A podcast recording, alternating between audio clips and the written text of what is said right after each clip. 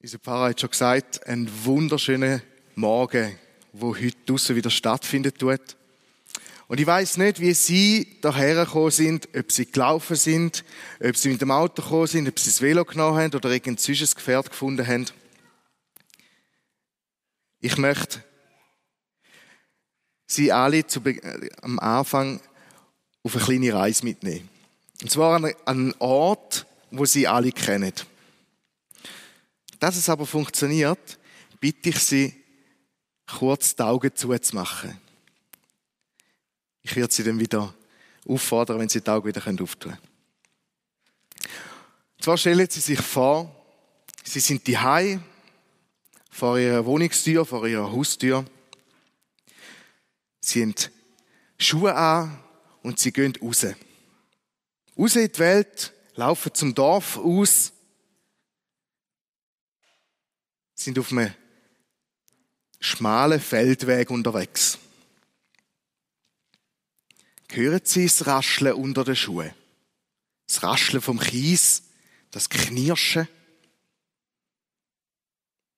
Spüren Sie vielleicht sogar die warmen Sonnenstrahlen auf Ihren Armen, auf Ihren Backen, auf den Händen? So warm und so angenehm.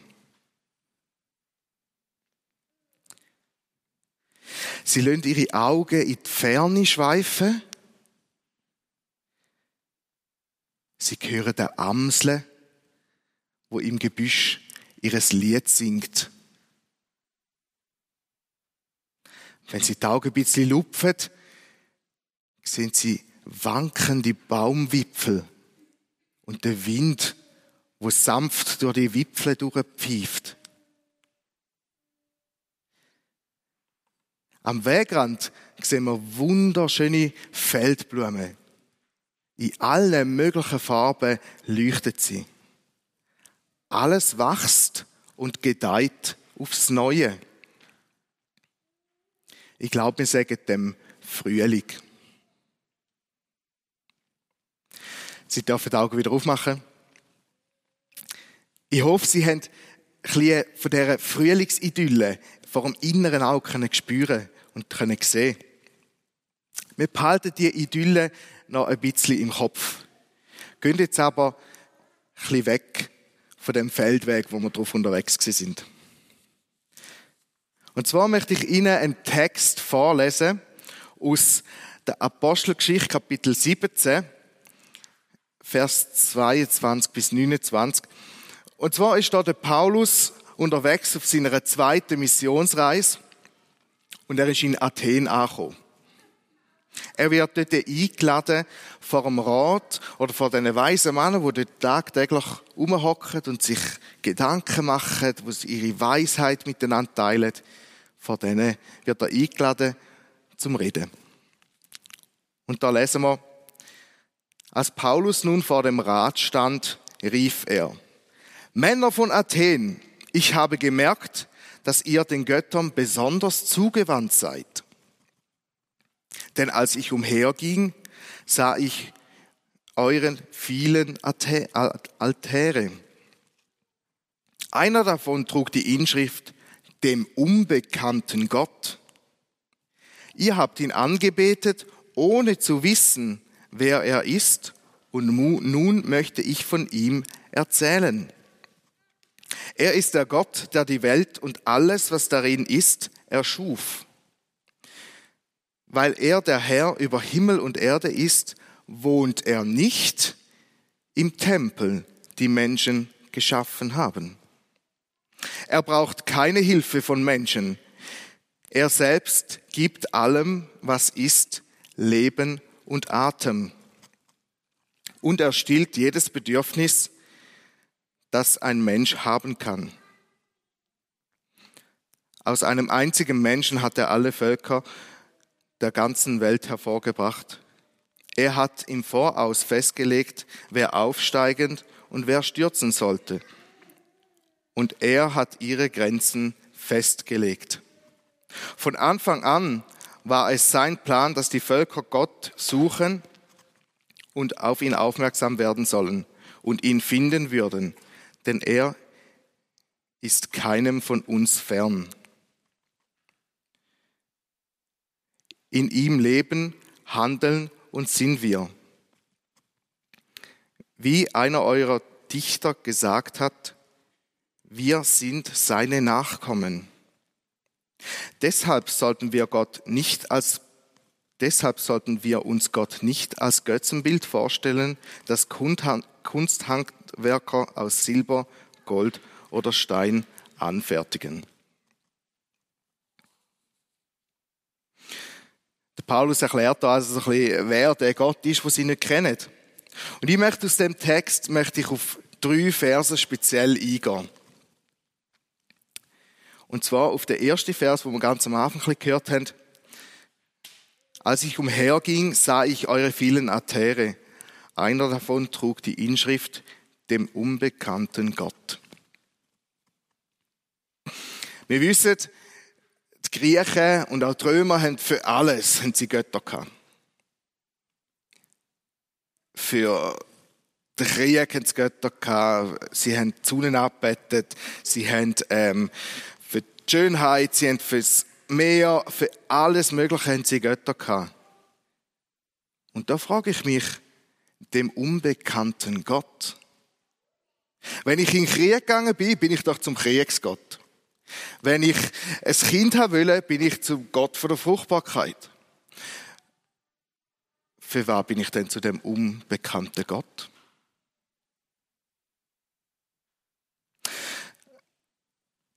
Der Paulus redet ja da zu dem Rat. Und das sind alles, wie ich schon gesagt habe, ehrfürchtige Männer, das sind Leute, die dort gehockt sind, studiert haben. Was könnte jetzt mh, hm, überhaupt und ah, nochmal etwas Neues? Das sind Leute, die sich der Weisheit hingegeben haben.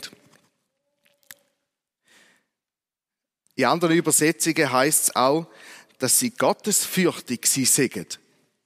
Denn ihren Lebensinhalt ist, wie gesagt, das Denken aber auch das sich Gott hingeben. Verschiedene Götter zu opfern und die Ehre zu geben. Das war ihr Lebensinhalt.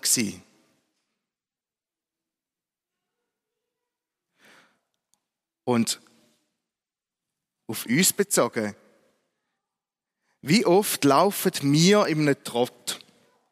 Oh, ich habe noch, heute Abend noch schnell eine Sitzung. Ähm, kannst du noch schnell, oh, was posten muss ich auch noch?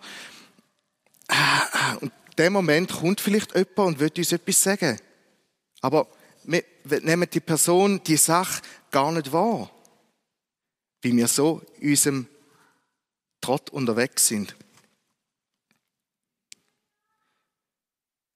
Nehmen wir uns Zeit, etwas wahrzunehmen, etwas Neues wahrzunehmen, so wie die, die Männer, die in diesem Rat hineingehockt sind, nur darauf gewartet haben, dass etwas Neues gekommen ist, wie ein Paulus, und eine neue Ansicht weiterteilt hat etwas Neues erzählt hat, was sie noch nie gehört haben.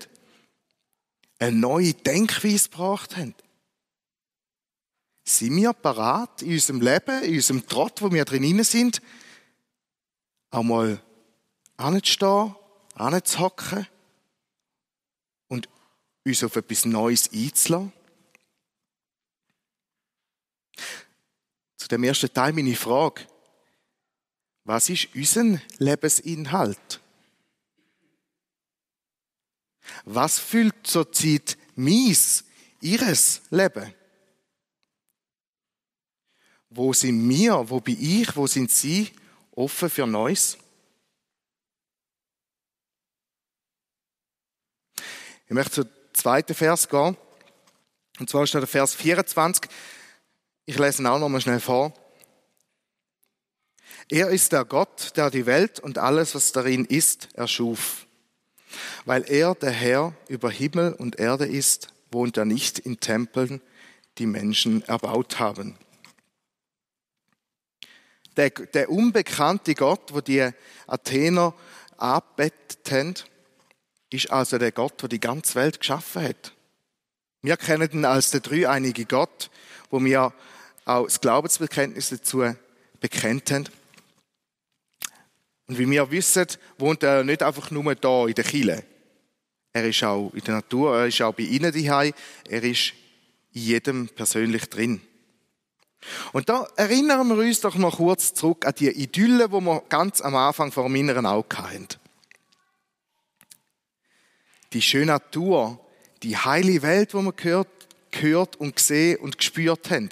Die warmen Sonnenstrahlen, das Zwitschern von der Amseln, das Rauschen vom Wind durch die Bäume,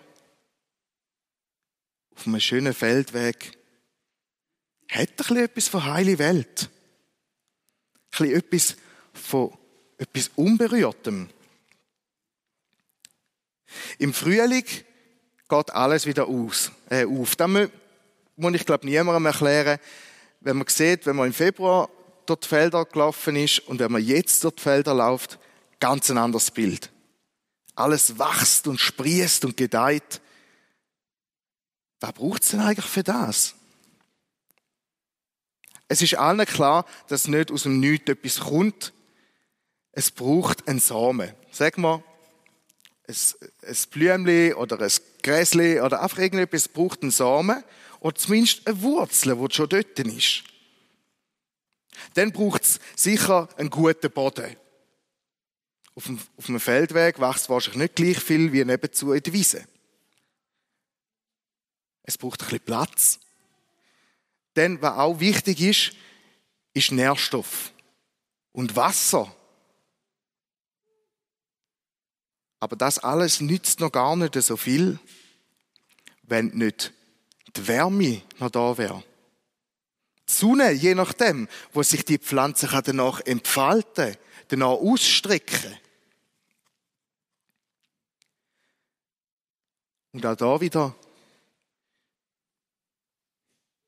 Im Frühling ist für mich persönlich immer wieder eine Zeit, wo alles wieder losgeht, alles wieder von vorne anfängt, wo ich wieder Neues anfange wagen, wo ich aus meinem ganz persönlichen Winterschlaf aufwache und sage, jetzt ist Zeit, jetzt mache ich etwas. Und da bin ich persönlich wie so ein bisschen ein Samen. Ich bin bereit, der Winter ist hinter mir, ich bin bereit. Jetzt fange ich an. Jetzt mache ich etwas Neues. Jetzt starte ich. Aber wie der Samen brauche auch ich etwas. Ich brauche den guten Boden, dass ich wachsen kann. Und ich habe dem jetzt einfach mal gesagt, das sind meine Freunde, das sind meine Familie, die mich in dem unterstützen, was ich machen will. Und sagen, hey, gut machst, oder gut siehst du aus, oder gut, wie du es machst. Wirklich. Mach weiter so. Der gute Boden brauche auch ich. Und ich brauche Wasser und ich brauche Nährstoff. Das ist vielleicht, ich würde sagen, am Anfang ist es mein eigener. Jeder Samen hat auch zuerst ein kleines Rucksäckchen an Nährstoff. Das heißt, das ist mein Antrieb zum Fürsche kommen. Eine Motivation. Wieso will ich joggen gehen. Ich will wieder fit werden. Ich will mit Winterpneu loswerden. Mein persönlicher Antrieb. Mein Wasser. Aber das alles nützt mir wie gar nicht so viel, wenn ich, wie gesagt, nicht ein Ziel habe. Nicht einen Ort, wo ich mich danach ausstrecken kann. Wie es Pflanze sich nach der Sonne ausrichtet, wird auch ich mich meine Veränderung, mein Leben ausrichten. Nach meinem Gott, den ich habe. Wo mir den Weg zeigen kann, wo ich sagen kann, hey, ich stehe da, komm zu mir. Die Wärme, die Lichtquelle, die für die Pflanze so wichtig ist, ist auch für mich extrem wichtig. Auch ich möchte mich nach dem Gott ausrichten. Und auch da möchte ich Ihnen und auch mir selber die Frage stellen, was für eine Pflanze wird ich? Was für eine Pflanze werden Sie? Was ist mein Ziel? Was ist Ihres Ziel in dem Neuanfang, in dem Wachstum? Wonach strebe ich? Und wonach streben sie. Und da komme ich zum dritten Punkt. Zum dritten Vers auch. Ich lese auch da in den Detail daraus vor. Aus einem einzigen Menschen hat er alle Völker der ganzen Welt hervorgebracht. Er hat im Voraus festgelegt, wer aufsteigen und welche stürzen sollen. Und er hat, er hat ihre Grenzen festgelegt. Ich weiß nicht, wie es Ihnen geht. Ich würde wir sind alles frei und selbstbestimmte Bürger. Da wird ich persönlich gerade ein bisschen hässig, wenn ich weiß, da hat irgendeiner gesagt, du steigst auf oder du steigst nicht auf. Ich weiß nicht, wie es Ihnen geht. Ich möchte aber trotzdem mit Ihnen ein Gedankenspiel wagen. Und zwar, sagen wir mal, es ist eine kleine Sonnenblume. Die kleine Sonnenblume beschließt, ich will so groß werden wie, meine Nachbarin, die Fichte. Große, mächtige Tanne, oder? 15 Meter hoch, einfach von überall sehbar. Sie wächst, sie gibt sich alle Mühe. Sie hat gute, ein gutes Umfeld, sie hat Platz, sie hat Sonne, wo sie sich anstrecken kann, sie hat fantastische Nährstoffe. Ein Meter, zwei Meter, drei Meter. Sie schaut langsam ab, alles rundum wird ihr so langsam so ein klein und schaut aber immer so ein bisschen auf die Fichte und sieht, hm, hast noch nicht ganz. Und gleich wird so langsam Sommer, sie wächst und wächst, da ihren Kopf, wo sie Alltag drehen tut, fühlt sich langsam mit Kernen. Sie merkt langsam, spannt den Nacken, der Kopf ist ein bisschen schwer. Aber ich wachse trotzdem. 15 Meter habe ich noch nicht. Vier Meter. Viereinhalb Meter. Dann am einen Sommerabend ein leichtes Lüftchen. Abknickt. Der Kopf ist recht schwer geworden. Oder wir machen, etwas, machen ein anderes Gedankenspiel. Sie alle stellen Sie sich vor, Sie laufen wieder durchs Dorf durch, an der Kinderkrippe Calimero vorbei und sehen dort die vielen, vielen Kinder umspringen im Garten, bleiben ein bisschen im Garten stehen, schauen so ein bisschen zu und denken, hm, das ist so schön. Ah, die Rasselbande. Ja, zum Glück bin ich nicht die Betreuerin oder der Betreuer, ich könnte das nicht. In dem Moment kommt die Krippenleitung zu Ihnen und sagt, danke vielmals, dass Sie da sind. Wir sind mega im Seich. Wir müssen gerade alle schnell vor. Danke vielmals, dass Sie jetzt da schnell den Nachmittag übernehmen und die Kinder pflegen und äh, betreuen und einfach alles in Ordnung haben. Da haben Sie den Schlüssel. Wiedersehen. Und Sie stehen so ein bisschen da, was sie vorher geschaut haben und denkt, haben, zum Glück bin ich da nicht.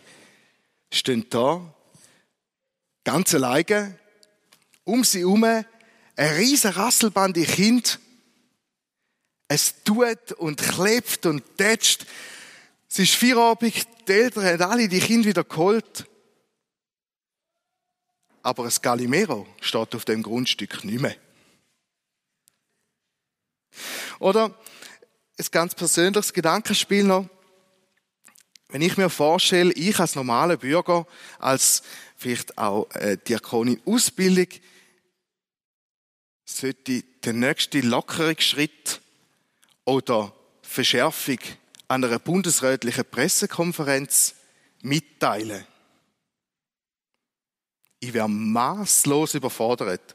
Wie die, die mich kennen, die wissen, dass ich so ein, ein Mensch bin, der versucht, meistens kläglich scheitert, aber zumindest versucht, allen das Recht machen. Und so wie ich die Pressekonferenz bis jetzt wahrgenommen habe, irgendjemandem steht mir immer auf die Füße. Ich hätte so Mühe. Und da, um wieder auf den Vers zurückzukommen, bin ich so froh, dass Gott in mir inne eine Grenze gesetzt hat. Und er hat ihre Grenzen festgelegt. Und ich glaube auch, dass auch die Sonnenblume froh ist, dass Gott sie auf zwei oder drei Meter maximal begrenzt hat. Dafür kann sie etwas führen bringen. Feine Sonnenblumenkerne, wo wir nachher über den feinen Salat hinein tun Oder aufs Brot tun. Und ich glaube, auch sie, wo sich als gescheiterte Krippenleitung im Galimero vorstellen, dass sie es wieder mal nicht geschafft haben, sind, kann ich mir vorstellen, dankbar für die Verantwortung, wo Gott ihnen gegeben hat. In ihrer Familie, in ihrem Umfeld. Vielleicht sind sie auch Krippenleitung. Weiß ich nicht. Dann werden sie es garantiert super machen, weil Gott hat ihnen da hergelegt. Aber wenn sie nicht Krippenleitung sind, sind sie vielleicht dankbar für einfach die Art von Verantwortung, wo Gott ihnen gegeben hat. Grenzen und Begrenzungen, wo Gott in jeden Einzelnen von uns hineingelegt hat, müssen nicht unbedingt das Hindernis sein. Wenn wir nämlich in die Formel 1 schauen, dort hat es auf der Seite auch Begrenzungen. Und ich glaube, niemand von uns sagt, dass das Formel 1 Auto langsam für sich kommt. Die Begrenzungen können auch hilfreich sein, dass wir uns fokussieren können, dass wir abgelenkt werden von Sachen, die seitwärts auf uns zukommen und dass wir uns fokussieren können. Und auch da möchte ich Ihnen und mir die Frage stellen, um welche Begrenzungen sind Sie, bin ich dankbar?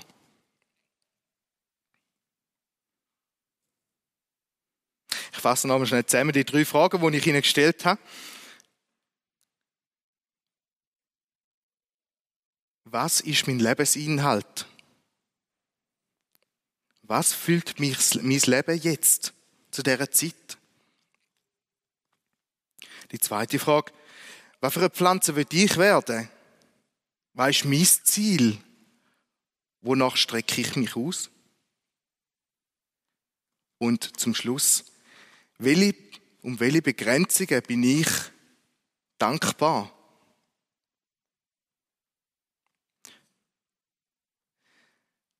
Wenn Sie heute Nachmittag nach dem Mittag noch Verdauungsspaziergänge machen, dann möchte ich Ihnen nicht gerade eine Hausaufgabe, aber möchte ich Ihnen nachlegen, dass Sie doch mal etwas ausprobieren. Stehen Sie doch mal bewusst unter einem blühenden Krisebaum wo vielleicht neben ihnen auf dem Weg steht oder wo, wo sie treffen. Es muss nicht unbedingt ein Käsebaum sein, es kann einfach sonst ein blühender Busch sein. Und stehen Sie mal dort, lassen Sie mal, was in dem Baum, in dem Busch passiert. Schmecken Sie mal. Oder wenn Sie im See laufen, bleiben Sie mal zwei, drei Minuten länger stehen an dem Örtli, wo sie normalerweise durchlaufen und beobachten sie mal einen Hubentaucher oder sonst eine Ente.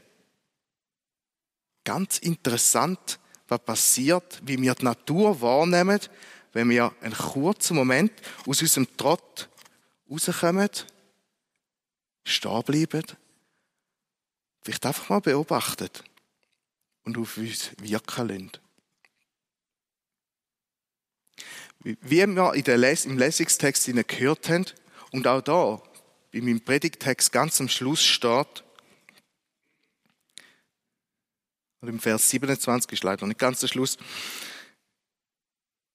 von Anfang an war es sein Plan, dass die Völker Gott suchen und auf ihn aufmerksam werden. Auf ihn aufmerksam werden sollen und ihn finden würden, denn er ist keinem von uns fern.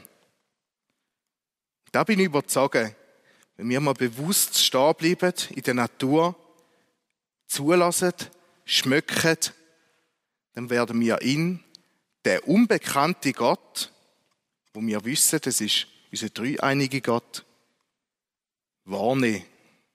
Ich glaube, er wird sich uns zeigen. Da wünsche ich Ihnen viel Freude, der Gott in der Natur wahrzunehmen. Amen.